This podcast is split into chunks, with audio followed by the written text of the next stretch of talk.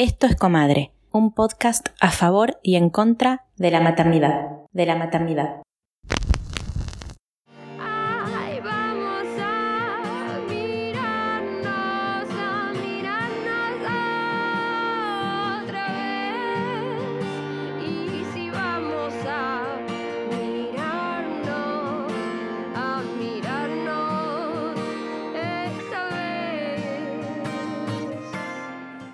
En este episodio hablamos de familias queer. Hola, mi nombre es Franco Torchia, soy periodista, me especialicé en diversidad sexual y tengo una hija llamada Teresa que hoy tiene 15 años. Yo no sé en efecto desde qué momento me pronuncio gay.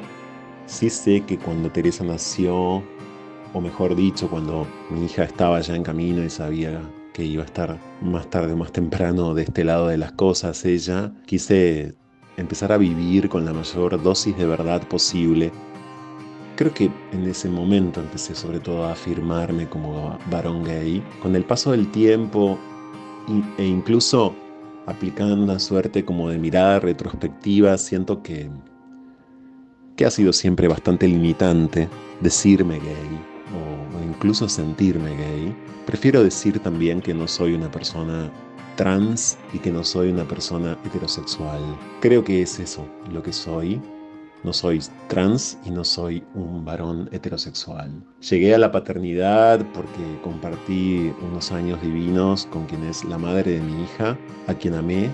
También amé antes a otra mujer. Amé fuertemente a dos mujeres y en esta segunda experiencia con la madre de mi hija, segunda experiencia prolongada de vida compartida con una mujer, bueno, en algún momento la paternidad y la maternidad asomaron como posibilidad. Los desafíos que encuentro son múltiples, son infinitos. Creo que el rol paterno de existir, creo que la función materna, si es que en efecto podemos denominarla así, son imposibles directamente. Es un lugar imposible. Es eh, una imaginación, de hecho, hiperexigente y torturante incluso, de la que solo resta poder correrse. Poder correrse es dificilísimo, a la vez es posible y es desde ya un ejercicio diario. Somos adultos y adultas que en la medida de nuestras posibilidades tenemos que ser responsables sobre menores de edad eh, y esa responsabilidad obviamente atañe a un sinfín de dimensiones de la vida, de la subjetividad de esos menores, ¿no? Desde luego la dimensión material, también la afectiva, también la emocional, aquella de los cuidados y diría yo aquella también de la construcción de una memoria compartida, del juego, de las risas, del dolor, del dolor como denominador común también es mucho y, por suerte es, es productivo, muy productivo, ¿no? Como, como objetivo el de ser adulto responsable de alguien. Entonces creo que influye mi paternidad en el modo concreto de trasladar todo esto al análisis y pensarnos permanentemente como sujetos atravesados por contradicciones, por disputas, por tensiones, como subjetividades que nunca somos razas, que tenemos muchos derechos, sobre todo y fundamentalmente el derecho a contradecirnos y a no funcionar sistemáticamente como lisuras que por ser más o menos activistas eh, estamos entonces condenadas y condenados a funcionar de forma intachable. No, somos reprochables y está buenísimo que así sea. Eh, nos equivocamos muchísimo y a la vez estamos explorando permanentemente y esa exploración obviamente incluye trastabillar y desvaríos. bueno, creo que me nutro de esos desvaríos.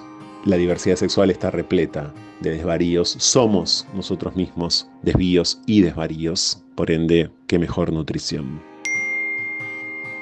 Mi nombre es Paula, tengo una hija, ella tiene 18 años y yo 44. Ella siempre se percibió como mujer. Cuando cumplió 13 años fuimos a hacer la primera consulta ginecológica, de ahí la primera ecografía. La ecografía lo que decía era que su útero era infantil, inmaduro, sus ovarios muy pequeños, no había signos visibles de una menstruación a corto plazo. Bueno, seguimos esperando, yo había menstruado a los 14, nos quedamos tranquilas. Iban pasando los años, 14, 15, ya sus compañeras habían menstruado prácticamente todas, ella no. La verdad que me empezaban a surgir inquietudes, temores, qué era lo que estaba pasando. Seguimos haciendo ecografías a los 14, a los 15. Daban prácticamente las mismas medidas o hasta más pequeñas que la que habíamos hecho por primera vez. Eh, no había signos de que algo ahí estuviera eh, madurando. Y la verdad que surgían muchos miedos, inquietudes, temores. La ginecóloga, después de ya creo que tres ecografías, le mandó a hacer un estudio hormonal. Y en ese estudio la testosterona estaba muy alta. No correspondía con los valores de una mujer, sino con los de los hombres. Y ahí el médico dijo que íbamos a necesitar una resonancia porque él definitivamente no estaba viendo y no estaba encontrando un útero y unos ovarios con claridad. Recuerdo cada cada uno de esos momentos con mucha, mucha angustia, eh, sobre todo por el desconocimiento que hay y por la falta de información. Y bueno, y finalmente hicimos esa resonancia que fue muy traumática, que duró creo que tres horas, eh, que también este, fue eterna, este, venía más gente para, para poder hacerla bien y que nos llevemos un diagnóstico claro. Y eh, bueno, evidentemente había algo que estaba fuera de la regla o fuera de lo normal. Lo que nos dio eh, finalmente un diagnóstico de qué era lo que estaba pasando fue el cariotipo. El cariotipo sería como el mapa genético que cuando nos dieron el resultado decía que ella es 46XY. Las mujeres somos 46XX y los hombres son 46XY. Finalmente ahí eh, nos enteramos con sus 18, creo que ya tenía 18 años, que era una persona intersex. Vino el proceso de ir a una cirujana, de ir a una ginecóloga, porque lo que nos comentaron es que estas gónadas había que extraerlas, porque si no lo hacíamos se podía malignizar. Durante el proceso se apoyó en mí, lo que pasa que yo no tenía en quién apoyarme y yo estaba llena de preguntas, había mucha incertidumbre, mucha angustia, eh, no sabía si estaba bien extraer esas gónadas, y digo gónadas porque no sabíamos si eran eh, ovarios, testículos. Si bien yo venía teniendo información, hacía mucho tiempo que yo que vengo interiorizándome acerca de estos temas porque me gusta, pero para mí fue un baldazo de agua fría y para ella también. Y la verdad que lo vivimos solas. Eh, lo que más me acompañó fue, me acuerdo, un video que encontré en YouTube, que era un documental que había hecho una mujer que era exactamente todo lo que habíamos vivido nosotras y lo que estábamos viviendo. Entonces fue muy esclarecedor, eh, trajo mucha luz sobre lo que estaba pasando y sobre todo me sirvió para compartirle a mi mamá, a mi papá, a mi hermana y amigas qué era lo que estaba pasando, para que lo pudiéramos comprender y fue muy lindo y por eso yo entiendo que, lo fundamental es que haya información. Porque aparte estoy convencida de que si hubiese habido información, si hubiésemos sabido esto desde el principio, posiblemente lo hubiésemos resuelto mucho más rápido y ella no hubiese tenido que atravesar todos los estudios invasivos que atravesó. Si tuviéramos en cuenta que hay un montón de posibilidades entre ser hombre y ser mujer, eh, sería mucho más fácil para todas, para todos y para todos. Hola, soy Tete, mis pronombres son ella y ella. Tengo un vínculo sexoafectivo poliamoroso con Tati desde hace unos tres años y convivo hace unos tres meses con ella y sus hijas, Emma, de 14 años, y Vini, de 9. Yo les conocí ya crecides. Emma ya tenía un pensamiento crítico. Vini sabía bastante bien qué cosas quería y qué cosas no. Eh, mi participación entonces comenzó un poco por conocerles, acompañarles en el dolor que estaban sintiendo, eh, ayudándoles a ver que lo que sentían no estaba mal, lo lúdico, las tareas del cole. Bueno, yo siento que hay mucho de adaptarse, no solo a las personalidades, sino también bueno, la forma de crianza de Tati, que yo veo como revolucionaria y se la deseo a todas las infancias del mundo, especialmente ahora. Respecto a lo queer, siento que bueno, también hay varias aristas ahí Vini siempre habló con mucha naturalidad de tener dos mamás y eh, en algún punto hasta con orgullo, eh, me parecía a mí. A Emi le tocó conocer un poco lo peor de los padres del horror. Perdí amistades por tener dos mamás y eso fue muy duro, principalmente, bueno, por su dolor, pero también la culpa que nos generó esto. Es muy difícil eh, de explicar a una nena que tiene libertad de expresión, que puede decir lo que quiere,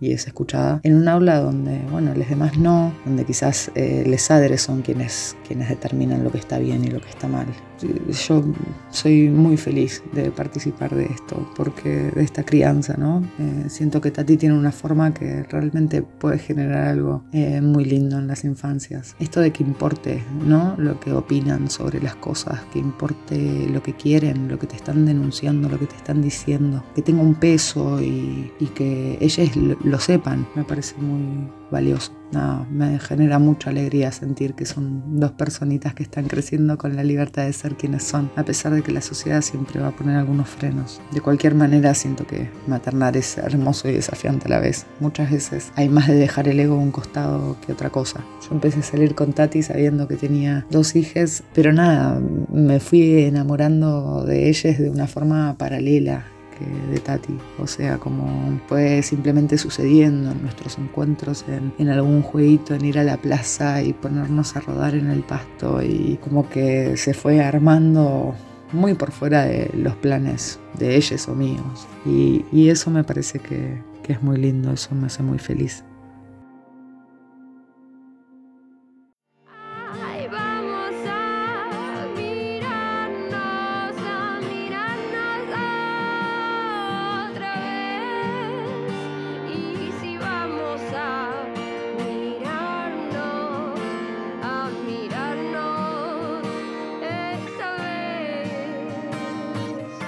Bueno, estamos grabando.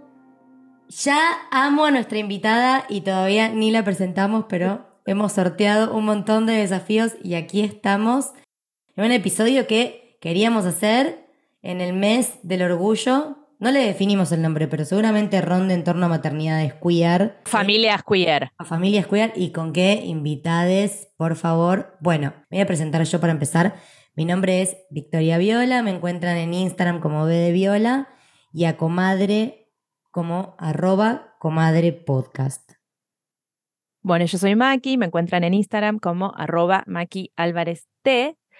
Y eh, antes de darle la palabra a la invitada, nos gustaría tirar algunos anuncios parroquiales como los siguientes. Uno, estamos con la membresía que sigue activa, que es un espacio hermoso para que la que quiera unirse y quiera pensar las maternidades con nosotras es más que bienvenida. Toda la información está en el link de nuestra bio. Y estamos lanzando un taller de crónicas de neonatología para todas esas madres o padres o personas que trabajan en neonatología o que sean parientes de alguien que vivió esa experiencia, que quieran poner en palabras lo que fue vivir eso, también la información está en el link de nuestra bio. ¿Algo más que me esté perdiendo? Que le den seguir en Spotify y que estamos en otras plataformas de podcast porque nos escribieron muchas oyentes uruguayas con que Spotify se va de Uruguay y que dónde nos van a escuchar. Estamos en Podimo, estamos en Apple Podcast, estamos en Google Podcast, así que nos pueden escuchar en todas las plataformas si le dan seguir a nuestro podcast y lo califican, súper sirve y se enteran cuando se estrena un episodio.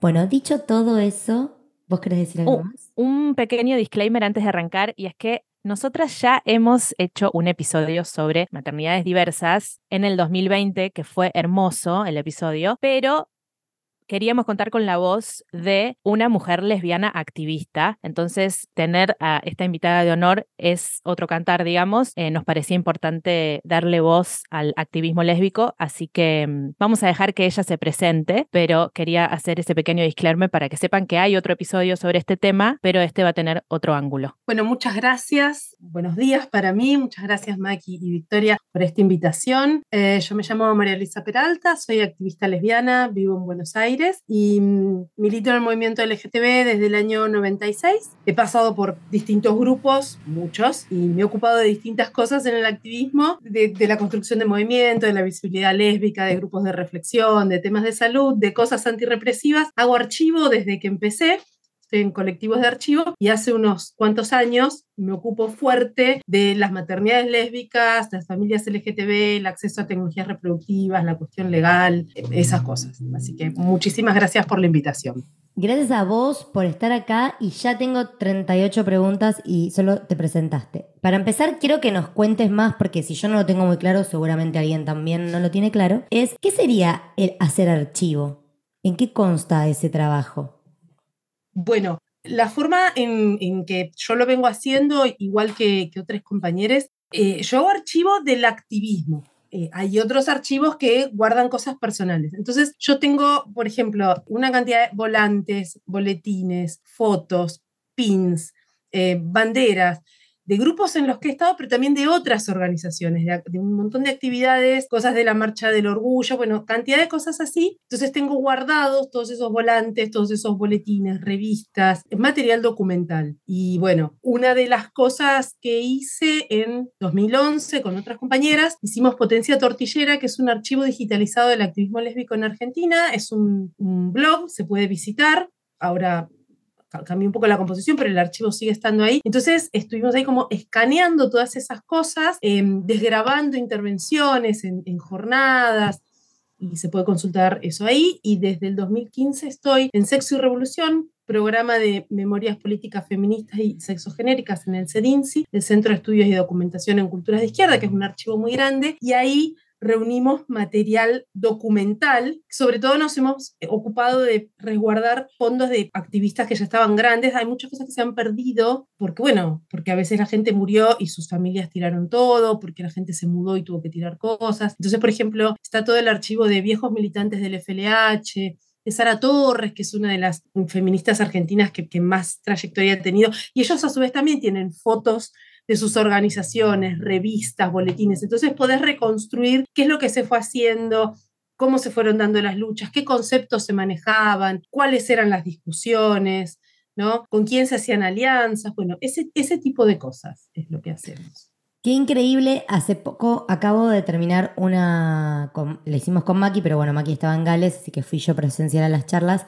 eh, una, una, beca con la revista Anfibia y estuve con una investigadora de Sedinci, que Sedinci se dice, ¿no? Sí. Del mismo lugar que vos, pero que ella investiga todo lo que tiene que ver con narrativas de izquierda y discursos autoritarios. Y bueno, yo no había escuchado nunca uh -huh. de este centro y dije, qué espectáculo que haya gente que se ocupe de justamente eh, guardar esta información. Y en ese mismo panel pasó algo que a mí me conmovió un montón. Había una persona que con inteligencia artificial había generado fotos de parejas queer del 1900. Porque no, como no hay registro, no, no, no sabes. Y las dejaron de fondo toda la charla como diapositivas, las fueron Mirá. pasando. La emoción de ver, no sé, varones de la mano, pero vestidos como en el puerto, claro, con sus pantalones claro. como bolsú. Me parece una cosa súper creativa. Me gusta mucho esto que me contaste. No, y me, y me re emocionó porque dije, claro, ¿dónde están esas fotos? ¿Existirán? ¿Existen esas fotos de, Claro, de parejas claro. queer del- de cuando recién empezó a, a aparecer el, el material fotográfico? Y justo, bueno, vos trajas ahí, qué loco. Y hay, hay algo de registro, pero más que nada de otros países que tenían también más acceso técnico, ¿no? Yo tenés algunas fotos europeas, norteamericanas, pero igual poco también, ¿no? Lo que se puede hacer ahora, ¿no? Con esto que es como, bueno, se recrea, no es real, pero ver mujeres con sus polleras, eh, así Claro, como casi claro. damas antiguas de la mano, como cosas que sí saben. Claro. Bueno, hermoso. Qué Bueno, y- importante ese trabajo, por favor. Re, muy interesante. Y estaban en el mismo panel. Después está en YouTube todas las charlas que se dieron en el marco de- del eh, Futuro Imperfecto, se llamó el festival, así que se pueden ver, quedaron colgadas en el canal de, de Anfibia. Bueno, y yendo a tu persona, vos persona. sos activista lesbiana, sos madre, Sí. sos pionera, porque nosotros tenemos un audio tuyo que ahora finalmente estamos acá con vos. Contanos un poco de eso, porque vos, me, vos hablás, yo decía, ay, arrancó, con- arrancó. Sí, porque mm, yo, tengo un hijo que lo tuve en comaternidad, mi hijo tiene 17, cumplió este año 17, nació en 2006, y bueno, eso fue muy anterior a logros legales que tuvimos años después. Entonces, eh, esos años, bueno, fueron un poco difíciles en ese sentido. Yo lo tuve por inseminación artificial, me, embaracé yo, yo tenía muchas ganas de embarazarme, así que para mí fue una experiencia como mu- muy linda. em, muy corta en un punto, es como yo quería seguir embarazada un tiempo más. Dijo nadie nunca, sos la primera persona. Me encanta. Esto ya se termina, ¿viste? Es como, no, lo disfruté un montón. No es que no haya tenido complicaciones, porque sí, tuve complicaciones de hipertensión gestacional, bla, pero igual yo lo disfruté mucho. Entonces era como, bueno. Que no se eh, termine. Pero pregunta, antes de llegar al embarazo, eh, cuando ustedes decidieron, vos y tu pareja en ese momento, Sí, eh, arrancar este viaje de la maternidad, ¿cómo diseñaron el plan? Porque no estaba la ley de fertilización asistida, no, la no ley de matrimonio igualitario tampoco, o sea, ¿cómo, No, cómo fue? no, no, por eso. Era un poco un desierto en términos legales y era muy difícil en términos económicos. Yo ya estaba en el activismo lésbico y venía eh, coordinando grupos, estaba en contacto con muchas lesbianas. Algunas eran activistas y otras no, otras participaban de nuestras actividades, pero eran muchas. Entonces, lo que sucedía era que nos, nos pasábamos la información entre nosotras, digamos. Yo las, las primeras que conocí que tuvieron chicos en comaternidad fue en 2000 y 2001. O sea, fueron las dos primeras parejas que conocí. O sea, nos damos cuenta que para cuando sale la ley de fertilidad, ya había muchos años de lesbianas teniendo chiques, porque en el contexto argentino, lo que no está prohibido está permitido. Y no había nada que prohibiera que una mujer soltera y lesbiana accediera a la fertilización. Lo que necesitabas era encontrar un médico, una médica dispuesto a atenderte.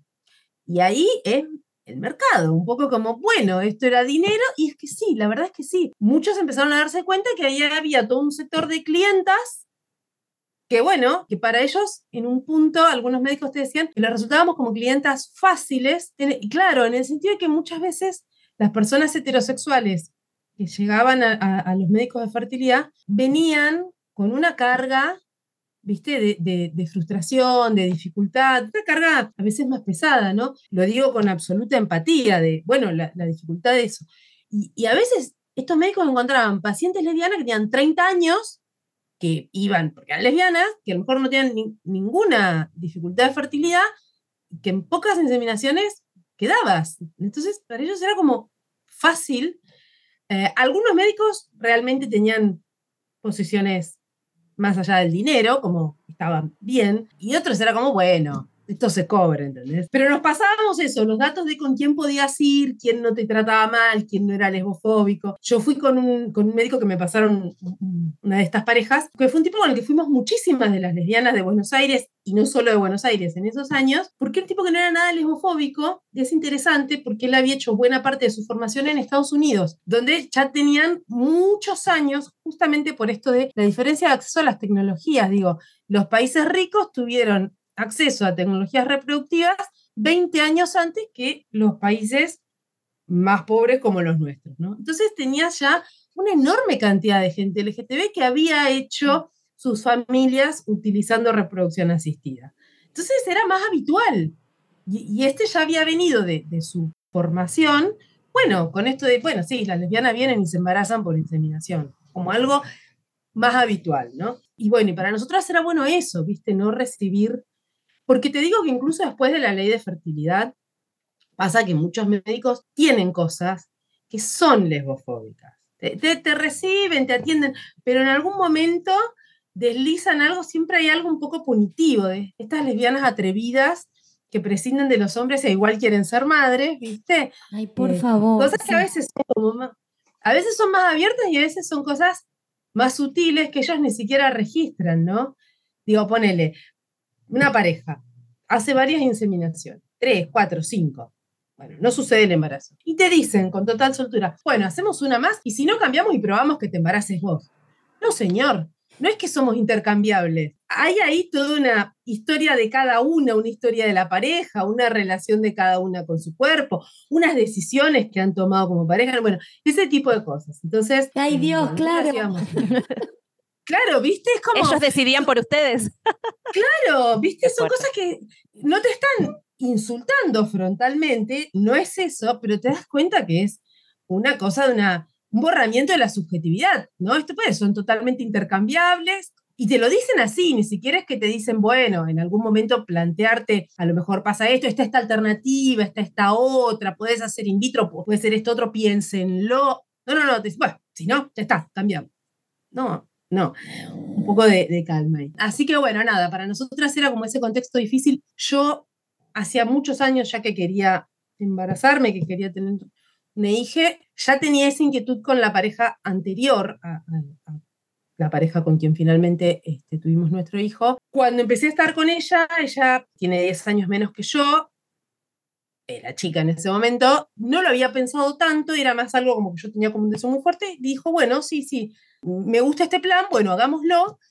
Y fue un poco eso, fue reunir el dinero, porque había que pagar todo particular, y utilizar esta información a la que yo ya tenía acceso sobre, bueno, algún par de médicos o centros que no eran abiertamente hostiles y lesbofóbicos. Igual también en esos años hacíamos, bueno, en la conversación con, con otras lesbianas, hacíamos cálculos, tomábamos precauciones bastante espantosas. Digo, en algunas parejas, la decisión de cuál de las dos se iba a embarazar o cuál lo iba a hacer primero, no era solamente en función de quién tenía más o menos deseo de estar embarazada, sino también, por ejemplo, quién tenía la familia menos horrible. Porque decías, bueno, vamos a tener una hija que legalmente va a ser hija solo de quien lo vaya a gestar. Si le pasa algo a ella, ¿qué va a pasar con la familia de la otra? ¿Va a querer llevarse al chico, a la chica? ¿Qué? qué? Ese tipo de cosas teníamos que pensar. O quién tenía un trabajo registrado con obra social y entonces le iban a cubrir todos los gastos de embarazo y parto, y quién no, porque tampoco te podías dar cobertura médica, ¿no? Claro, la ausencia de amparo de la ley terminaba haciendo que tengan que pensar en un montón de variables que una pareja heterosexual ni se plantea. No, no, y cosas, cosas horribles, porque hay cosas que, ponele, pensás en temas de edad, es una pareja donde las dos tienen ganas de embarazarse y una tiene ocho años más que la otra, así, bueno, mm, eh, va a empezar la que es más grande, ok, te puede llevar cierta conversación que a veces puede ser más fluida, a veces puede ser más trabada, pero es como algo que, que no es horrible, que es como un, un dato así. Pero esto de tener que estar pensando que si te morís le van a quitar el hijo a tu pareja es muy horrible. ¿Viste? Entonces estás encarando el embarazo pensando en ese tipo de situaciones también. Eso es muy tremendo. ¿Viste? Es Sí. que la hostilidad era otra, digamos. Eh, esto Total. fue 20 años atrás, ¿no? Sí, sí, sí. claro, sí. eh, es otra sociedad. Hemos avanzado en materia de eh, derechos eh, del colectivo LGTBQI, pero todavía me parece que, bueno, especialmente ahora estamos en... ¿Cómo lo en- lees igual? Eso me interesa Claro. saber. Como, porque estamos claros que en materia de derechos el país ha avanzado. O sea, están las leyes que las podemos ver. Que lo Pero comprueban, sí. En el entorno, en, en- en la gente que vos conocés, en tus investigaciones, la lesbofobia, estas problemáticas de las familias, por fuera de lo que es el amparo de la ley, ¿cómo, cómo ves que está hoy en día? Y hay, hay, hay un poco de todo. Ha habido cambio en el pensamiento social, pero hay cosas que siguen estando ahí. El pensamiento biologicista, por ejemplo, es una cosa extremadamente arraigada que cuesta muchísimo desandar. Uf, Entonces, incluso gente que va a ser más o menos amable, amorosa incluso con nuestras familias, con nuestras parejas, bla, igual piensan que es más madre y es realmente más madre la que se embarazó que la otra. Hay algo ahí que traen las maternidades lésbicas sobre traer dos las, las comaternidades, digamos, de traer dos maternidades simultáneas, igualmente plenas, ¿no? igualmente válidas, independientemente de- de- del nexo biológico, porque una tiene y la otra no, que para nosotras funciona, y que por eso además dimos discusiones para tener unas leyes que reflejaran eso, pero un montón de gente igual eso no, no, no lo piensa así, no lo entiende así, no lo vive así, ¿entendés? Y aparecen tratos diferenciales. O sea, a mí me ha pasado, por ejemplo, teniendo a mi hijo ya grande, no, no los primeros meses donde la gente se está acostumbrando, o sea, el chico con 14 años, ¿entendés? Y que amigues, e incluso parte de la familia, amigues y amigues LGTB, que irme de viaje, que me dijeran, ¿y tu hijo con quién quedó? ¿Cómo con quién quedó? Con otra madre, ¿para qué tiene Ay. dos? ¿No? Esta cosa, siempre, el juicio sobre las madres, que ya sabemos que es siempre tremendo. Ah, ¿te vas? ¿Con quién O sea, no zafás. a tu hijo. no ¿Tu zafás ni habiendo quién dos. queda? Claro. Bueno, con la otra madre, ¿entendés? Qué Y además fuerte. esto, o sea, con un chico ya grande, ya todo el mundo tuvo muchos años para habituarse a esta situación. No con un pibito de tres meses recién nacido que la gente le está pensando. ¿Sabés No. que en el otro episodio de Maternidades Diversas, eh, justamente la invitada contó eso, que ella fue la gestante de la pareja y que hubo un trabajo de pareja, porque mismo la otra madre sentía esa herida también de no haber gestado. Y en un podcast muy bueno de Esther, Esther Perel, que es como una psicóloga de parejas, eh, creo que ella es belga, bueno, tiene, se llama Let's Talk About Love, Hablemos de Amor, creo que es ese podcast. Bueno, ella siempre habla de temas de pareja y hay un episodio de, de coma, co- ¿cómo le decís? Eh, com- coma, Comaternidad. Comaternidad, perdón, comarentalidad, ya estaba inventando una palabra. Bueno, y ella... Ya usamos eso también. Ah, bueno, y en el episodio habla de esto que me pareció muy interesante, que fue que la madre que no había gestado sentía muchos celos, en este episodio puntual, sentía muchos celos del vínculo que se había armado entre la gestante y la hija. Yo dije, ah, como pasa, como puede pasar en muchos episodios que lo cubrimos, en parejas heterosexuales donde el padre se siente excluido de la, de la diada porque no está lactando, porque un montón de situaciones. O sea, ¿esto es algo que se ha dado o se da? ¿Te suena?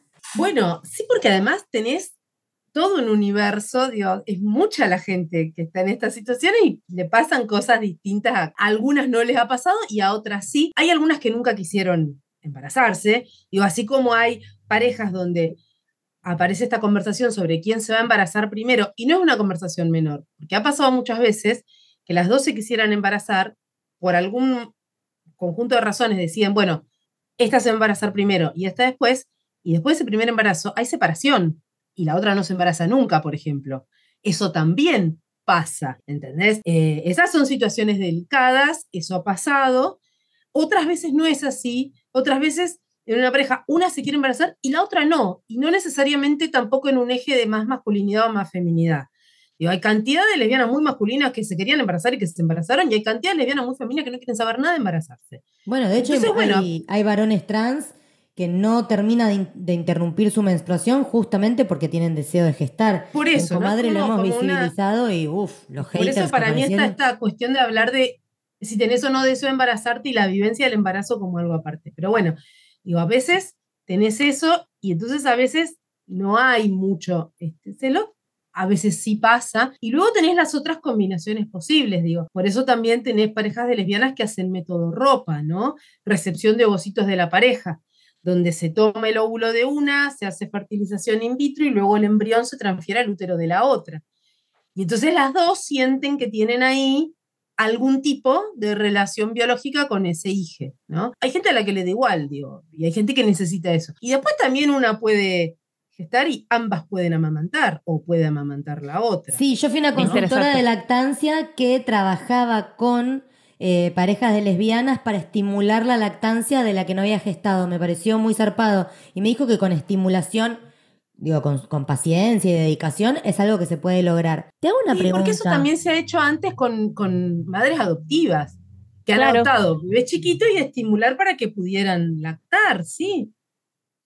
Te hago una Claro. pregunta cuando, ahora, ahora que cambió el código, eh, y bueno, las leyes son otras, vos podés inscribir a, a un niño como hijo de la gestante y de la pareja, pero entiendo que, por ejemplo, eh, lo hablamos en otro episodio, Macuni, eh, Marta Dillon, y Albertina Carri y Alejandro Ross, Sí. les tres. Sí, Sí, ¿se tiene, es el primer Sí. niño que tiene triple filiación, Furio, el hijo de los tres, ¿verdad? Pero hay muchos ahora. Ahora Sí, hay varios. ¿Cómo es? Sí. Contame cómo es. Ah, ese es uno de mis temas favoritos. Ah, no, porque esto es muy, import- esto es muy importante.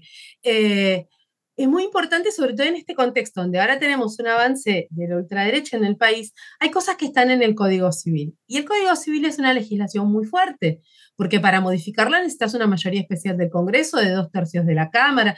No es algo que cambias así nomás. Entonces es muy importante que hay muchas cosas que están en el Código Civil. Qué hermoso escuchar Una esto que estás diciendo. Sí, sí, sí. Una de esas cosas es el concepto de voluntad procreacional.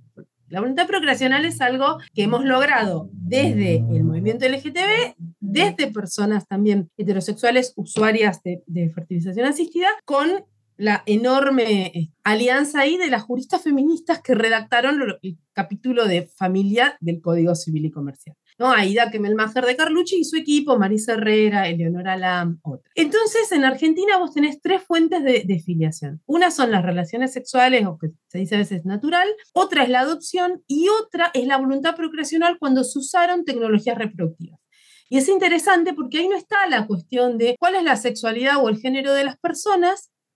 No es que, bueno, esto para la lesbiana y ahora hay que agregar a las personas trans. No, no, no. Acá lo que importa es que se usaron tecnologías reproductivas para gente heterosexual, gente LGTB. Eso es lo que importa. Y entonces ahí, cuando haces el consentimiento informado para el uso de las técnicas, ese mismo documento lo firman las partes involucradas y funciona como manifestación de la voluntad procreacional. Entonces después vas, cuando nace la criatura, con ese documento protocolizado, bla, te acercas al registro civil y anotás en el mismo trámite gratuito, rápido, que se resuelve sencillito, que si fuera cualquier otra, digo, si fueran chicos nacidos de relaciones sexuales, ¿no? Entonces eso es muy bueno, porque es un trámite sencillo, es un trámite gratuito, no tenés judicialización, no tenés nada de todo eso. Eso está, eso sigue estando, eso está en el Código Civil. Y es un concepto que está bueno, porque además tampoco te requiere que te hayas casado. Porque para nosotras fue muy importante que el reconocimiento de la comaternidad no quedara ligado al matrimonio, que es una discusión que tenemos con mucho del activismo LGTB. No, el matrimonio para poder tener hijos. No, no, no, no, no. Son cosas distintas. ¿entendés? En Argentina vos tenés la equiparación de hijos matrimoniales y extramatrimoniales hace décadas. ¿Por qué íbamos a tener que estar obligadas a casarnos y quedar atrás de los heterosexuales? Aparte, esto que yo les contaba, empezamos a tener hijos usando reproducción asistida a partir de 2001. Pero cuando salieron esas leyes, teníamos muchos chicos, y no solo eso, ya nos habíamos separado un montón. Entonces, no, no, me podés decir que tenemos que estar casadas. Una de las cosas que se hizo cuando salió el matrimonio fue sacar un decreto de necesidad y urgencia que te da una especie de moratoria, que si habías tenido hijos antes del matrimonio y te casabas en el plazo de un año, los chicos se inscribían como hijos matrimoniales y ya eran hijos de las dos. Los primeros chicos en comaternidad fueron chicos que nacieron en el contexto del matrimonio, los reconocidos legalmente, digo. Y muchas decíamos, esto no sirve, porque muchas ya nos separamos. Yo, por ejemplo, ya me había separado de la madre de mi hijo, ¿no? ¿Y por qué no se lo piden a personas heterosexuales? ¿Por qué se lo van a pedir a personas que no ¿Por qué son se lo van a pedir, viste? Es otra Entonces, desigualdad. Total. Entonces dijimos, esto de ninguna manera. Y bueno, el concepto de voluntad procreacional te salda todo eso. No importa si te casaste, si sos vos sola, si estás en pareja, si no te casaste, tu sexualidad, bueno, eso ya está. El problema es que ese mismo código tiene un artículo que te prohíbe, prohíbe taxativamente que una persona tenga más de dos vínculos filiatorios. Eso no quedó muy claro por qué entró ahí. Algunos te decían que eso entró porque tenían que, si no, facilitar a la trata de niños. Raro, el argumento es raro, pero está ahí. Entonces, el, código este se redacta, pa, pa, pa, después de un proceso muy largo, muy participativo, hubo muchas audiencias, etcétera, lo vota una Cámara de Congreso, lo vota la otra, se aprueba y ahí empieza a correr un lapso de seis meses hasta que entre en vigencia. Esos seis meses como de limbo fue el momento en el que se presentó el caso judicial de Marta, Marta Albertina Alejandro Furio, que es un caso de capital, y otro que también era una pareja de lesbianas y un gay de provincia de Buenos Aires. Esos dos salieron los reconocimientos de triple filiación en ese lapso de seis meses. Y después, cuando ya entró en vigencia el código que te prohibía tener más de dos vínculos afiliatorios, hubo otros casos. Algunos llevados por vía judicial, otros llevados por vía administrativa. Y la verdad es que en los últimos tres años hubo un montón de reconocimientos de triples filiaciones. Y esto, esto lo quiero decir. La mayoría de esos casos han sido para familias heterosexuales donde las mujeres habían tenido chicos con, habían quedado embarazadas de uno, pero criaron con otro, bla, ¿no? Y lo quiero mencionar por dos cosas. Una, porque finalmente la justicia funciona muy rápido para la gente heterosexual, más lento para nosotros. Y otra, porque hay cierta idea de que las personas LGTB siempre estuviéramos pidiendo, pedimos cosas, ¿no? Como que siempre reclamáramos y pidiéramos. Y yo quiero remarcar que nosotros aportamos cosas. Entonces, hemos traído este concepto de voluntad procreacional después de lograr una ley de fertilización despatologizante. Acá se suele hablar de las leyes obtenidas en el kirchnerismo y te dicen, matrimonio igualitario, identidad de género. Bueno, y fertilización asistida, que es igual que identidad de género, una ley despatologizante, no te requiere diagnóstico de infertilidad. Y eso lo aportó el activismo lésbico. Porque claro, la gente heterosexual que se movía por eso era gente que tenía temas de fertilidad, hubo un diálogo ahí, entonces trajimos esto, una ley despatologizante, el concepto de voluntad procreacional y esto, también aportamos el reconocimiento legal de más de dos vínculos filiatorios. Ahora tenés sentencias que dicen, bueno, el interés superior de, de esta niña es que se reconozca a su mamá y a los dos hombres que son sus padres. Uno por cuestión biológica, el otro porque es el padre que le está muy Es bien. Esos enorme. yo me alegro mucho, Claro. pero Es que Oh. eh, hicieron el trabajo que después benefició a las familias heterosexuales también, Sí. con lo cual sí, está buenísimo que lo marques para que no se reconozca. sí, Pero hay algo que no generamos un cambio social que no es sectorizado, es abierto y beneficia a la sociedad en general. Eso es Exacto. importante. Me gusta mucho todo esto que traes. Hay algo que no me queda claro. Finalmente, lo de triple filiación, eh, ¿lo podés hacer con la misma facilidad que haces todo lo demás? ¿O cada.? No, no lo podés hacer, ah, no lo podés hacer más con la sencillo misma- para no. unos que otros.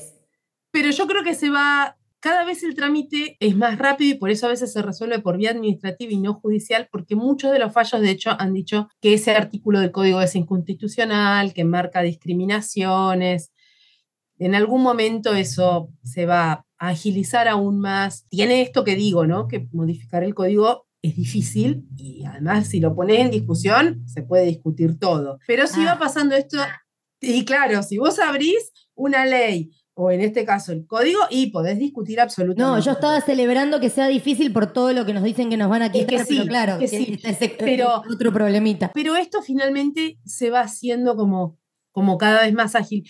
Lo mismo está pasando con subrogación. Vos no tenés acá una regulación legal de la subrogación, pero los casos judiciales son cada vez más ágiles. Y de hecho, en Ciudad de Buenos Aires ni siquiera se judicializan como antes, son ya casi administrativos. ¿no? Entonces, con las triples filiaciones, yo creo que, eso cada vez es como más automático. Si bien necesitas una cierta intervención, cada vez tiene menos obstáculos. ¿no? Porque además, de nuevo, tampoco es que estamos inventando mucha cosa. Cuando empezamos las lesbianas a embarazarnos, qué horror, esos chicos no van a tener padres. Bueno, eso lo inventó el patriarcado, ¿no? Cuando, desde el inicio de la humanidad, muchos hombres, bueno, se fueron. ¿eh? Las mujeres criaron solas, esos chicos tampoco tuvieron padres. Es la misma gente que- decidiendo. Es la misma gente que después celebra a la legisladora electa Lemoyne, Lemoyne diciendo que los padres tienen derecho a renunciar a la paternidad. O sea, es, Es la que- incoherencia máxima. Sí, pero es que para mí ahí la cuestión no es si hay o no un padre, la cuestión es, bueno, quién decide. Si el hombre decide borrarse, está todo bien. Si acá tenés mujeres que deciden que no necesitan un padre, es demasiado poder en manos de las mujeres. Eso les da problemas, ¿no? Y acá también, digo, la gente heterosexual se ha separado, y la gente LGTB que ha estado en relaciones heterosexuales también se ha separado, y después la gente, a veces, las cosas salen como muy bien, forma otras parejas, otras, se Claro. familias y se establecen vínculos de, de maternaje y paternaje de esas nuevas parejas con los chicos que vienen de relaciones anteriores. A veces, viste, la gente se separa teniendo chicos de 3, 4 años, capaz si, si tiene 18 funciona distinto, pero con chicos chiquitos forman otras relaciones, los pibes conviven, bueno, y la verdad es que de hecho terminan teniendo un poco dos madres, dos padres, ¿no? Como, Por, por supuesto, eso es a lo que iba. Ustedes hicieron un trabajo enorme para incluir a un montón de modelos de familia diferentes. Sí, Pasa que sí. se nos inculcó la familia nuclear, madre, padre, hijes, cuando ya hemos visto que eso no sucede. Y de hecho, la gente que se horroriza con esto es la que se horrorizaba con el divorcio, ¿no? Porque estaban rompiendo con ese cuadrito de la felicidad familiar. Y no. Rompen con la familia, claro, sí. Sí. ¿sí? Así que enorme el trabajo que hicieron. Te agradecemos de corazón. Un poco también lo hicimos en defensa propia, ¿no? Y también para poder vivir las vidas que queríamos, Por para supuesto. poder concretar esos deseos de maternidad, de paternidad. Qué cansador saliendo- todo lo que hay que hacer para vivir la Qué vida. cansador, una que- sí. Ah, digo, Sí, porque a veces sí, una está luchadora y está copada y tiene ganas y le agarra la, la vendetta y a veces decís, dale, loco, déjeme vivir, por favor. Sí, sí, sí, tal cual. Un extra, necesitas de energía ahí, de trabajo. Como esa pancarta que sostenía una señora mayor en una marcha feminista que decía, estoy harta de estar luchando hace 75 años por no esto. puedo creer que tengo que seguir hablando de esta misma mierda, claro. Sí, sí, sí. bueno, vos ibas a hacer una pregunta, Macuni. Sí, no, yo quería salir de los términos legales para hablar un poco de em, la sociedad en esa época, que fue mediados de los 2000, ¿verdad? Cuando te convertiste en madre. ¿Cómo fue la reacción del entorno? ¿Cómo fue, eh, qué sé yo, el sistema educativo? ¿Qué conversaciones se tenían entre ustedes? ¿Qué pasaba? Pa- bueno, esto que te digo es que las familias, la mía era muy hostil, por ejemplo, eh, esa era una gran preocupación que teníamos. También por temas de clase, digo, yo vengo de una clase media estándar que tiene estas ideas de las familias cuadraditas. La madre de mi hijo viene de clases populares donde también hay otros modos de familia, ¿viste? Familias extensas, ensambladas, chicos criados porque alguno quedó suelto, como otras relaciones también de maternaje. ahí había menos problema, lo cual era contraintuitivo para cierto pensamiento de progresismo clase media, ¿no? Eh, porque siempre aparece esta idea de que la discusión de derechos sexuales no es problema de las clases populares que tienen que comer. Como la verdad que sí, la gente está en todas las clases sociales y esto aparece en todos lados y todo el mundo lo puede entender además. Y eso, por ejemplo, aparecía en la, en la discusión educativa, porque con los, cu- cuando empezamos a tener los primeros chicos, era un poco esto de decirte, bueno, habría que mandarlo, ¿por qué no te fijas en la escuela Waldorf de Palermo? ¿Viste? Esta idea de que era como algo muy raro, muy especial, que necesitabas como una escuela muy especial para poder mandar a tu hija y que no hubiera un drama porque tenía dos madres. Yo vivo en Ramos Mejía, que es La Matanza. ¿m? Mi hijo fue siempre a la escuela pública en La Matanza. ¿Sabes qué es un hijo de lesbianas en la escuela pública de La Matanza? Una mancha más en el tigre, porque acá diversidad familiar quiere decir muchas cosas, muchas. ¿Entendés? Entonces tenés un montón de, bueno, algunas pocas de familia, mamá, papá y los chicos, poquitas. Otras familias ensambladas, gente que se separó y formó otras parejas. Un montón de madres criando solas, madres criando con sus madres, o sea, muchos chicos a cargo de las abuelas, chicos a cargo de sus abuelas y abuelos directamente, sin madre o padre porque les han pasado cosas, desde presos a muertos. Chicos donde la persona que se vincula con la institución escolar es el hermano o la hermana mayor, que es la, la persona que está criando. Situaciones difíciles donde eh, hay judicialización y los padres están impedidos de contacto, ¿no? Bueno, tenés todo. Entonces, diversidad familiar acá es eso. Y de hecho, las escuelas a las que iba mi hijo, públicas de La Matanza, no te mandaban la notita diciendo papis, mandaban la notita diciendo familia. Pero por esto que digo, porque a veces, bueno, no estaban los papis, a veces eran los tíos, los abuelos, hermanos, viste, como otra cosa. No es que, uy, nos- nosotras venimos a inaugurar la diversidad familiar. No, hay diversidad familiar es muy amplia, hay muchas cosas que suceden ahí. Entonces era como, incluso te digo, para las maestras era, acá no hay un problema judicial, no hay un problema de violencia, listo, es fácil. Fin. Mira qué bueno que traigas esto, porque, porque corre mucho prejuicio. Mi hijo que va a un jardín progre, pipi, pipi, con toda la bola, acá en, en- en Vicente López, digo, por lo menos en, nuestro, en nuestra sala no hay, eh, por ejemplo, pareja de lesbianas con hijes. Digo, capaz tendría una conversación que suscitarse que vos no tuviste que atravesar. Sí entiendo, por ejemplo, que, que Tati, que el, su pareja, lo cuenta en el audio, tuvo algunas situaciones en el colegio porque era, era una, una escuela pública donde había mucha gente muy religiosa y ahí se, o sea, justo tocó Bueno. en un barrio donde había Sí, te no voy a puede decir la religión para no estigmatizar, pero bueno, ahí se puso un poquito picante el tema. Bueno, te, te puede pasar, pero digo, en todo caso tenés como justamente cada caso de cada escuela, no es que te va a funcionar siempre bien en un barrio y siempre mal en otro, Claro. bien en lo privado, mal en lo público. No, bueno, es un poco esto. De hecho, mi hijo tenía un compañerito de jardín que era un nenito de una familia evangélica. Y no digo que el nenito era estigmatizado por evangélico, ¿entendés? Claro, Porque, se le dio vuelta la tortilla.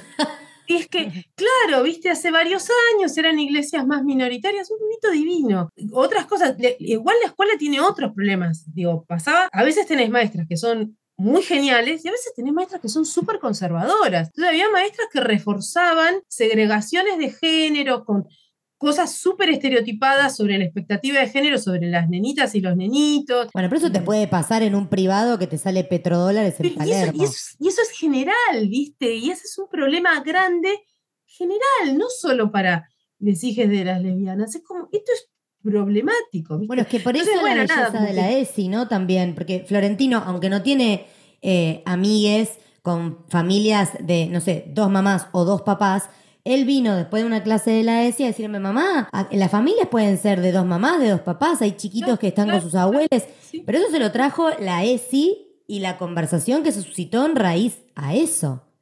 Y también, y también tener presente que pasan muchas cosas y hay muchos ejes de estigmatización y de vulneración sucediendo juntos, ¿no? Digo, mi hijo, que lo gesté yo, es un pibe bastante blanquito y a veces ha habido cosas de más hostigamiento sus compañeros, a este hijo de lesbiana pero blanco, lo han molestado menos que algunos compañeros más morochos. A uno de los compañeritos de primaria que lo enloquecieron porque el pibe era gordo.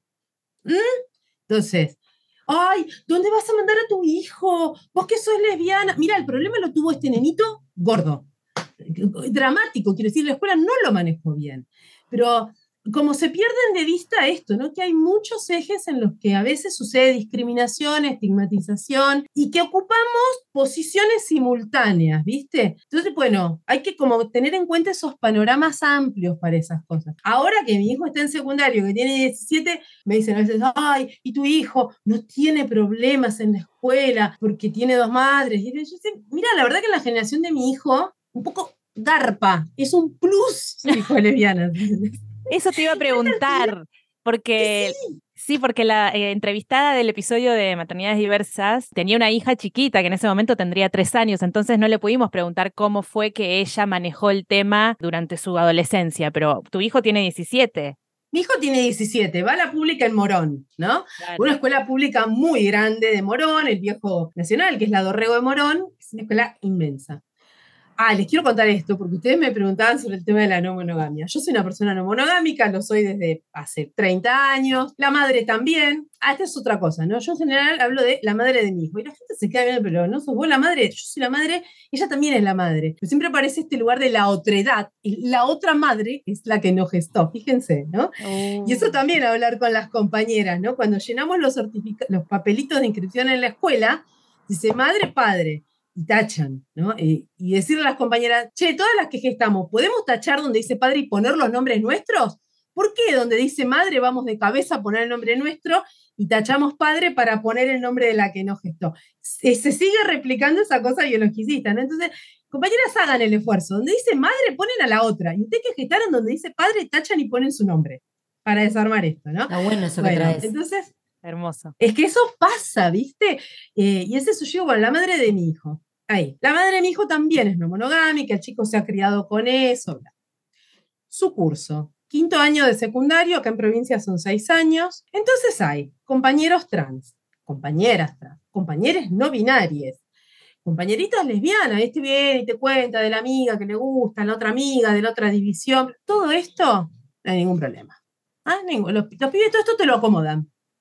Lo que no te acomodan, es, es terrible, es la no monogamia. Ay, por favor, ser, no sabes lo que podés me... ser adolescente lesbiana, gay, no binaria, trans, cualquier, pero No sabes la reivindicación que siento escuchando esto porque yo vengo diciendo, tengo otro podcast donde hablamos de vínculos, No. donde vengo diciendo que es como el closet a derrumbar, la no monogamia. pero sí, Y la gente me mira como, bueno, que, ay, no, bueno, es real. gracias.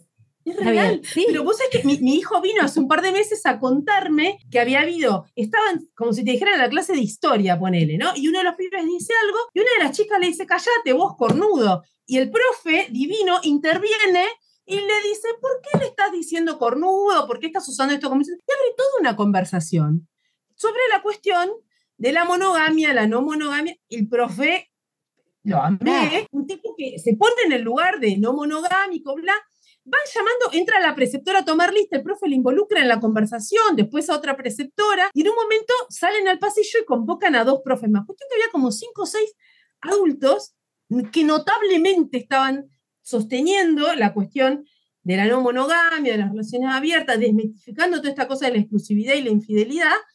Me sorprendió gratamente eso porque no, no esperaba tanto.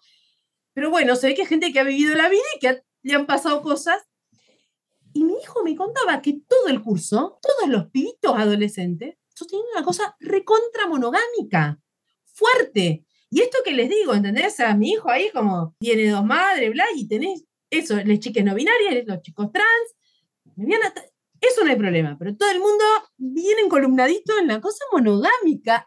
Terrible. Claro, es Bueno, ahí está, algo- ahí está tu lucha también. Es, es parte de, ¿no? Pero por eso te digo, este chico se crió viendo eso, las dos madres con situaciones no monogámicas, ¿entendés? Claro, tu bueno. hijo es como que debe tener una cabeza de avanzada, porque Igual, vivirlo igual es un pibito monogámico, ¿eh? No te creas. te va a salir No, contador heterosexual y monogámico, ya me veo. Hijo re heterosexual, pero muy metrosexual. Él te sale arregladísimo. Dos horas preparándose para ir a la escuela, que el perfume, que la crema, que el adorno, que la combinación de la ropa. Ay, amo, porque derriba todos los mitos, ¿viste? Las bestialidades que se escuchaban en la televisión en los 90. Mirta Legrand eh, entrevistando a. Piazza, diciéndole, vas a tener hijos. Y era como, ¿de dónde salen todas las personas gays? ¿De parejas heterosexuales o gente enclosetada? Digo, ¿cómo funciona el cerebro de las personas? Ay, sí, cómo se reproducen esos discursos del mal. Me hace acordar al personaje de Sex Education, que tiene dos madres lesbianas y él también es re metrosexual.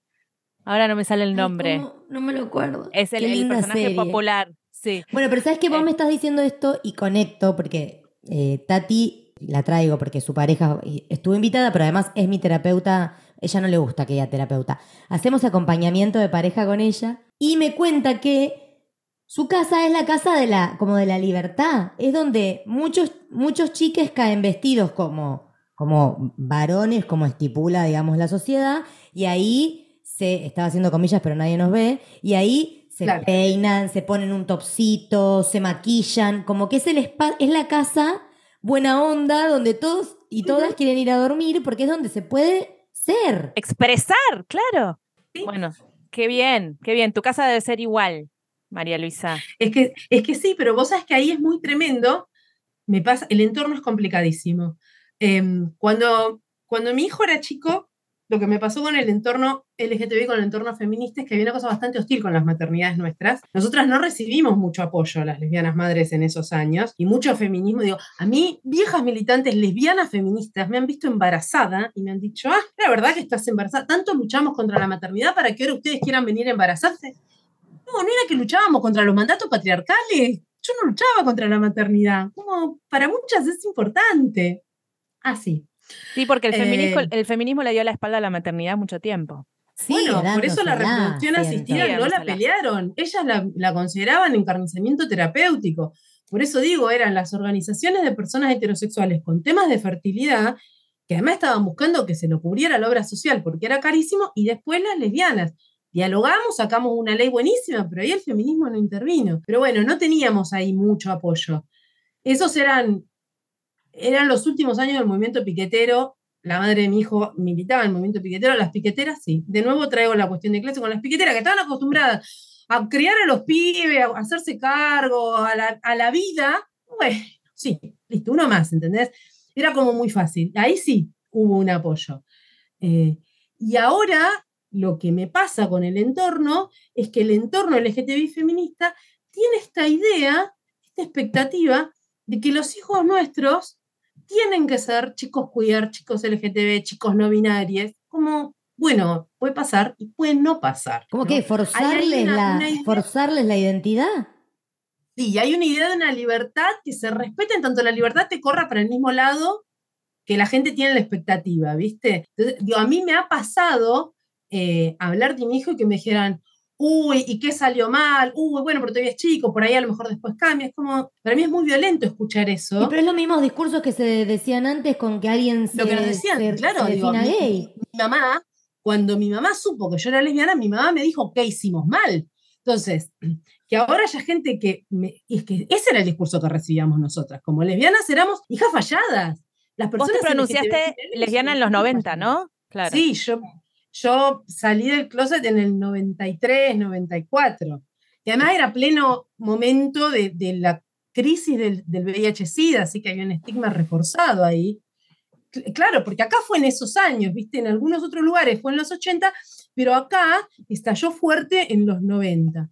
Y era muchísimo estigma. Y era este el discurso. Nosotros siempre fuimos, las personas LGTB, fuimos les hijos no deseados. Nadie imaginó tener un hijo con un futuro LGTB, ¿entendés? Nadie lo quería. Y era esto. Bueno, los padres diciéndote que hicimos mal. Entonces ahora que yo hable de mi hijo y me digan, bueno, ya va a cambiar, o bueno, ¿qué pasó? O escucho gente, gente heterosexual que ha sido recuadrada, que dice, bueno, yo hice las cosas bien porque mi hijo es trans. No, mira, la verdad que no, la verdad que la identidad de género y la sexualidad de la gente no depende de, de- de madres y padres. De nuevo, la existencia de las personas LGTB te lo demuestra, porque nuestros padres hicieron todo, todo, todo para que fuéramos cis heterosexuales. Y sin embargo, acá estamos, ¿no? Y es como, bueno, la gente es lo que es y tenés que aspirar a que cada quien pueda vivir con la mayor libertad y el menor sufrimiento posible, eso que es, ¿no? Eh, para mí es muy tremendo eso. Entonces, claro, es esto. La verdad que sí, mi hijo es un chico heterosexual, masculino, no es no binario, como tradicional, pero no es en absoluto un tipo machista. Que Eso es lo importante. importa. ¿Cuáles son las cuestiones de valores, entendés? No es un tipo misógino, no es un tipo. Está acostumbrado a estar rodeado de mujeres y de chicas que son sus pares. De hecho, su grupo de amigas son cinco chicas. Son cinco chicas y él. ¿Entendés? Y es como. Amo. Y él está muy cómodo con eso porque está habituado a esa situación. Siempre ha estado ahí.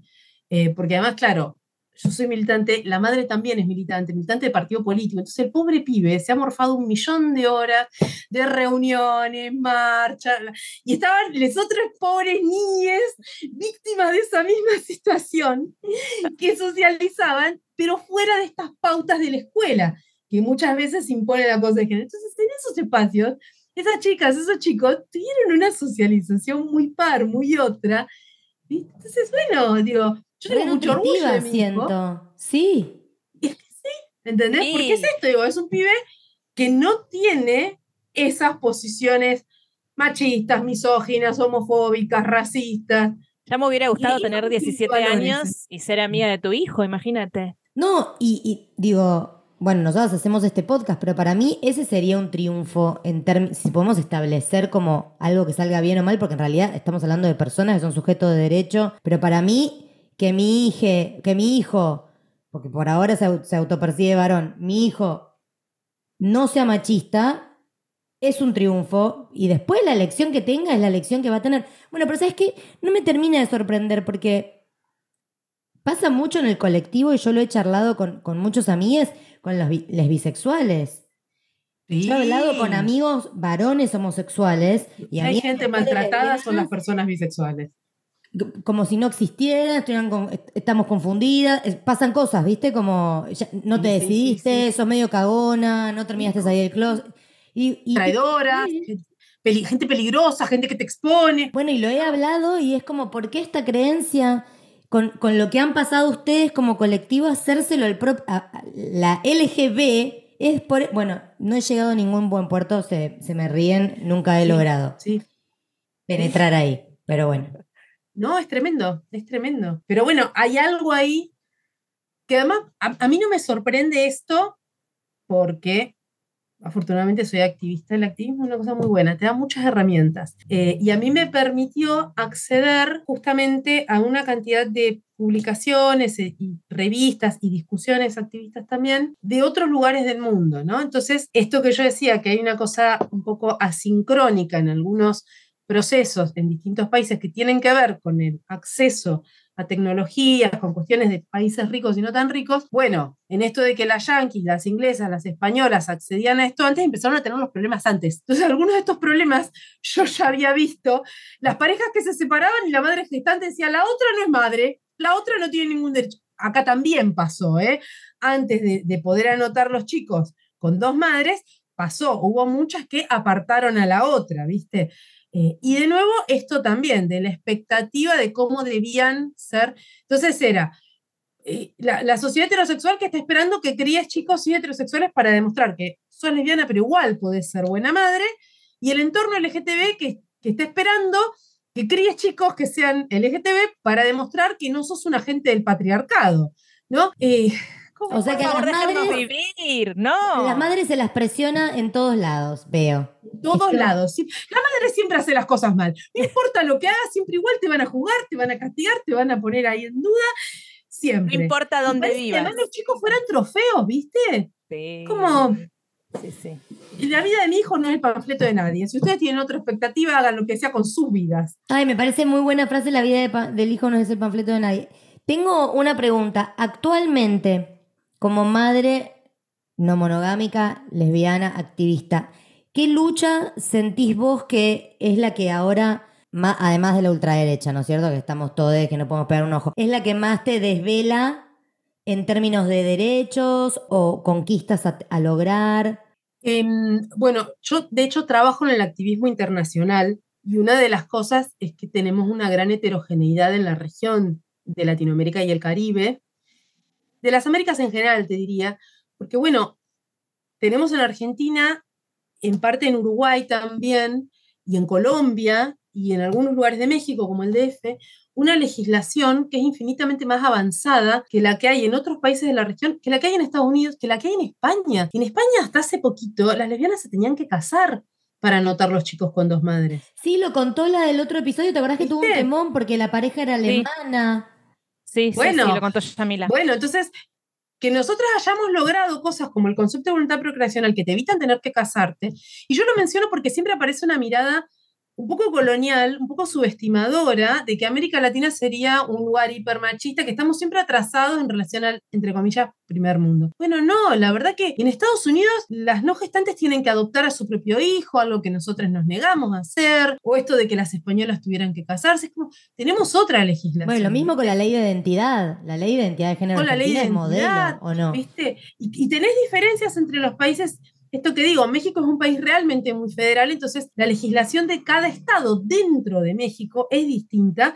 Entonces hay cosas que en el DF son posibles que en otros estados no, pero ahí lo son y en algunos otros estados también. Colombia tiene un sistema distinto, con una corte constitucional, que hay muchas cosas que funcionan por sentencias antes de, de leyes, tienen un montón de cosas ahí. Hace dos meses quizás salió un fallo de la Corte Constitucional colombiana garantizando las licencias por embarazo y parto para los hombres transgestantes, por ejemplo, ¿no? Claro. Es, ese tipo de Maravilloso. cosas. Entonces, eh, ¿qué tenés acá? ¿Qué tenés en Uruguay? Uruguay tiene casi la misma legislación que nosotros, pero la región es muy heterogénea. Entonces, por un lado, a mí me, me interesa como poder avanzar la situación de las familias LGTB en la región. No sé si nos queda tanto en términos de leyes dentro del país, nos queda claramente mucho trabajo de cambio cultural. Sí. Hay algo ahí de cambio social, de cambio cultural que, que falta. Y además me preocupa no solo los sectores antiderechos religiosos y, y la ultraderecha, que a veces es religiosa y a veces es más laica, me preocupa también toda una corriente reaccionaria dentro del feminismo, que es un feminismo esencialista, que es un feminismo profundamente antitrans, antitrabajo sexual, eh, y que tiene también ideas muy horrendas en relación a, a- a la reproducción asistida. Tienen una idea muy sesgada sobre la subrogación, sobre la donación de óvulos, porque creen que solo se hace donación de óvulos para, para subrogación. Desconocen que la donación de óvulos la usan un montón de mujeres heterosexuales que se quieren embarazar, como, además de lesbianas, ¿no? Es como, tienen una mirada ahí que realmente es muy esencialista y está anclada en un reduccionismo biológico. Y el reduccionismo biológico sigue siendo una cosa del biologicismo, algo que está muy impregnado en, en la sociedad. Yo soy bióloga de formación, no trabajo más en eso, pero soy bióloga. Entonces, el reduccionismo biológico, el determinismo biológico son cosas que me preocupan mucho, tienen mucho anclaje social. Necesitamos como, como seguir trabajando en eso. El, el feminismo reaccionario esencialista es muy preocupante. Terminan muchas veces teniendo posiciones que confluyen con las de la derecha. Son bravas, ¿eh? Nosotros hemos hecho un posteo sobre Sí. lactancia humana y Uh. estuve un día con un rifle disparando a haters y en un momento dije, voy a descansar porque Y, y vamos, puedo con y vamos, y vamos a decir de, vamos a decir de nuevo lo, lo que comentamos hace un rato. Ese feminismo que fue tan hostil con la maternidad. Ah, ahora ponen el gritito en el cielo porque hablamos, ¿no? En términos más amplios. ¿Cómo hay la maternidad de las mujeres? Che, pero ustedes. cuando se nos cosa. claro, es que eso, o sea, nos terrible. invisibilizaba como madres y ahora saltan a decir que invisibilizamos a las mujeres y es como, ay, chicos. Sí, sí, sí. Ha pasado con la discusión sobre aborto, sobre menstruación. Entonces, nos, nos queda ahí como hacer esos desacoples que a veces sí son em, todavía cuestiones legales que hay que seguir como, como garantizando, y, pero mucho es cambio, cambio cultural, ¿no? Cambio, cambio social ahí. Eso es un montón. Em, yo tengo una pregunta más que creo que puede ser como para terminar. Ya nos contaste lo que, nos, lo que te inquieta, que me parece importantísimo que lo nombres, pero también me gustaría saber, que es algo que te preguntamos cuando te mandamos las preguntas para el audio, ¿cómo nutre o nutrió tu maternidad a tu activismo, a tu militancia? para mí fue una cosa que quedó totalmente imbricada, porque creo que en, en parte, si yo pude ser una lesbiana madre en 2006, fue porque estaba en el activismo y entonces tenía acceso a la información y ya tenía, tenía además decíamos mucho con la madre de mi hijo, teníamos mucha confianza en los movimientos, ¿no? Durante cinco años yo fui la única madre legal de mi hijo, hasta que finalmente hubo un amparo colectivo antes que salieran otras cuestiones legales, porque bueno, esos chicos ya habían nacido antes de las leyes, entonces ahí se rectificaron las partidas y, quedamos las dos reconocidas legalmente como madres. Y decíamos, bueno, si a mí me pasa algo, eh, pensábamos que mi familia podía querer quedarse con nuestro hijo y apartarla a ella, pero confiábamos en que siendo militantes de, de, de los movimientos, que, los movimientos iban a activar, ¿no? Entonces, esa confianza en la potencia de los movimientos sociales, que es lo que hace cambio social. Entonces, sí, eso para mí fue también el contexto en el cual yo desarrollé mi maternidad, con, con, esa confianza y haciendo ese cambio, ese cambio social, ¿no? Y después, bueno, significó también que esto que les decía, yo trabajaba otros temas que no los abandoné, como la cuestión antirrepresiva, ahora antipunitiva, la cuestión del archivo, temas de salud, pero pasé a dedicar un montón de mi esfuerzo militante a los temas de maternidad, familias, acceso a las tecnologías, reforma legal, dar información a otras, dar las discusiones, esto, ¿no? Sobre, bueno, qué pasa con por qué una es considerada más madre que la otra.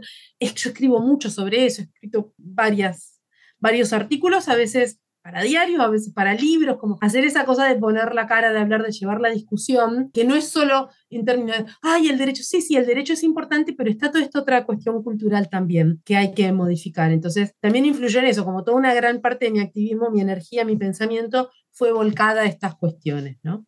Así que ahí, muy retroalimentándose una cosa con la otra. Qué hermoso escucharte, porque eh, además de que sos muy clara, traes como un tenés como una alegría para comunicar todo y, y una, como, es muy esperanzador, muy inspirador. Muchísimas gracias por este espacio. No, por favor. Eh... Es que el activismo, si no tenés esperanza, sos activista claro. porque tenés una confianza y una esperanza en que podés lograr el cambio social, en que vale la pena intentarlo, en que algo se va a hacer. Es verdad. Y, y, y además también, digo, estar en la cosa colectiva, estar en el hacer y te da esa alegría. Es muy difícil muchas veces soportar estando en aislamiento. Es difícil porque todo es más, más, duro, ¿no? Entonces sí, integrarse, circular, estar en los movimientos, bueno, te aporta también eso. Claro, es una red, como verdadera red para sostenerse, no es una metáfora o una cosa que se dice. Hermoso, bueno, hermoso. Gracias, gracias por tanta bueno, luz. Chicas, muchas gracias por la invitación. Un placer conversar no, con un ustedes. honor, un honor tenerte acá. Ahora va a pasar esto, que, eh, que queda grabado.